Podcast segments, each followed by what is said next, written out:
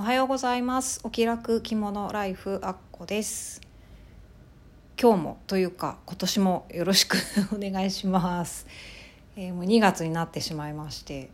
あの今年最初の配信をいつにしようかなって考えてたんですけどまあ1月もねあの関西だと15日まで松の内ということで一応お正月期間みたいなあの雰囲気なんですけどそこを過ぎてしまった時点でもう次は立春だなと思ってたんですけど、まあ、立春も過ぎましてやっと重たい腰を上げたというような状態なんですけど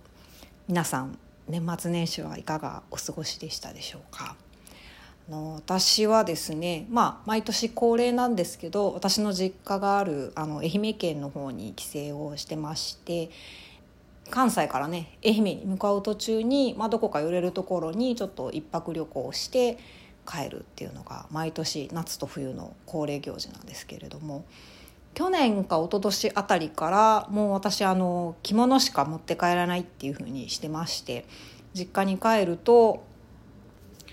着物か部屋着しかないという感じなんですね。まあ、実家に帰るとというかあの関西の方のね自宅にいても同じではあるんですけれどもまあとはいえあの私実家に帰ると本当にあの一日中だらける生活をしてますのでまあ何何回かは一日中部屋着だったという日もあったりはするんですけども。でそうやってあの着物で帰省するようになって一つ今年というかこの年末年始の帰省で初めて気が付いたことがあったんですね。あのそれは何かと言いますとあの私洋服を着て車に長時間座ってるっていう状態になるとですね必ず尾てい骨が痛くなってたんですよ多分座り方の癖とかあの姿勢とかによると思うんですけどもなんか尾てい骨の周りがしびれたような感じになるというか感覚がなくなるというかですねそういう感じになることが多かったんです。ところが、あの着物を着て車に乗る長時間乗るっていうことをやり始めてからそういえば一度も尾てい骨が痛くなったことないなっていうことに何回目かで やっと気がつきましてすごいあの私にとってエポックメイキングというかあのかなり画期的な出来事だったんですけれどもやっぱり着物ってこう姿勢を保ちやすいというか正しくこうあの針の先生に言ったところですね正しく座骨に乗れてるってことですよっていうふうに教えてもらったんですけどあの足の付け根のところというかお尻の下の辺りにですね座骨という骨があってそこにそこを意識してあのそこにこう均等に左右に1個ずつある骨なのであの均等に体重を乗せることができるとあの長時間座っていても疲れないっていうのは前からしてたんですけどもどうも着物を着るとそういう姿勢を保ちやすいんだなっていうことにあの何年目かでやっと気がつきましてあのやっぱり着物ってすごいなって思ったあの年末年始だったんですけども。あともう一つですねあの最近になって前からやってみたいなと思ってたことで試したも試してみたことがありましてそれはあの着物の中にですね私タートルとかハイネックを着るっていうのは前からやってるんですけどシャツを一回着てみたかったんですよね。あのよく洋服ミックスで上手にコーディネートされてる方って結構あのフリルのついたどっちかというとブラウスっていう雰囲気のものを合わせてる方が多いんですけどあの普通のデニムシャツとかコーデュロイのシャツとかそういうのを合わせてみたいなと思って以前からあの男性の方が時々着物の下にシャツ着てるっていうのはあのインスタとかでね写真でよく見かけてたんですけど女性であのそういうブラウスじゃない方のシャツを中に着てる人っていうのは意外といないなと思っててあのちょっと一度試してみたかったのであのシャツをユニクロにわざわざ買いに行きまして試してみたんですね。で着付け自体はあのそんなになんか難しくないというか普通にできたんですけどあのシャツってですね意外と 首の周りは守ってくれないなっていうことが判明しましてこうあのハイネックとかタートルを着てる時の感覚でいると意外と首筋が寒かったっていうことだったんですけど。まあでもあのインスタにも写真上げてるんですけどデニムの片貝木綿の着物にですね白のコーデュロイシャツっていう組み合わせが私はすごく気に入りまして結構何度か試してみましたね。でこのシャツに限らず結構その洋服用に作られたものっていうのも着物に使えることって多いんですよ。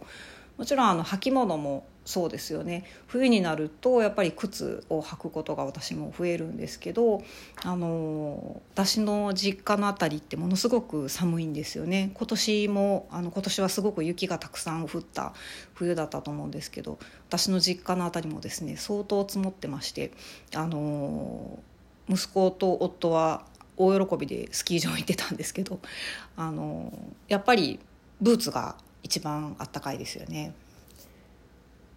あとあの私が冬によく使う重宝してるあの洋服用のものがありましてあのストールなんですけれどもあのウールでできてるストールでしてリバーシブルになってるんですね。片面があのネイビーで片面がグレーなんですけどもから両方まあグレーとネイビーと割と使いやすい色両方使えるっていうのとあのファーの襟がですねこうボタンで取り外しできるようにくっついててあの、まあ、もちろん外してストールだけ羽織ることもできるし襟をつけた状態でこうマントみたいに巻くこともできるし襟は取り外すとその襟だけでこうあの首の周りに留めて使うことができるっていう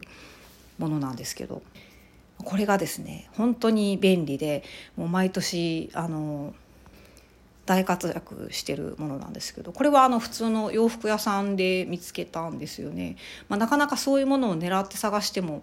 見つからないのかなと思うんですけどもたまたま発見しましてもう見た瞬間これは着物の時に絶対使えるはずと思ってあの即買って帰ったんですけどね。私はもともと洋服も好きなので今でもたまには服屋さんを見てみることもあるんですけどね。あの上着なんかもこれもしかしたら着物で着れるんじゃないかなって思うようなものとか時々あるんですよ。やっぱり袖を収納できるかどうかっていうところが問題かなと思うのでなんかそれができそうな感じの最近あるじゃないですか。こう袖のところにゆとりがあるデザインのものとかそういうのをあの見てみるのもすごく楽しいですし。あとこの間もあのお友達とですねあの着物屋さん行ったりしてお買い物してた時にあの着物用のカバンってどんなの買ったらいいのっていうふうに聞かれたんですけどまあ実際私は洋服と兼用というか洋服用に買ったものをそのまま使ってるっていうふうに伝えたんですけどねなんかそういう普段着だったらあの洋服用に作られてるものをこれってもしかしたら着物でも使えるんじゃないかなとかあの合わせ方によってはいけるんじゃないかなっていうそういう発想があるとあの普段着の着物ってもっと楽しくなるなっていうふうに思いましたね。私がなんかこう正統派の着物の話をしてもあんまり面白くないのかなっていう気もするので なんかそういうね着物ってやっぱり服なんだなって思うことがよくあるので、まあ、なんかそういうことを今年もいろいろお話できたらいいかなってそんなことを考えた年末年始だったなという話です今日は。はい。全然まとまりがないんですけど。なのでまあ今年もまたあのなるべく週1回かまあ、2週に1回ぐらいはあの配信できたらいいなと思ってますのであのまたよろしくお付き合いのほどお願いいたします。えー、今日はこんな感じです。聞いていただいてありがとうございます。あっこでした。さようなら。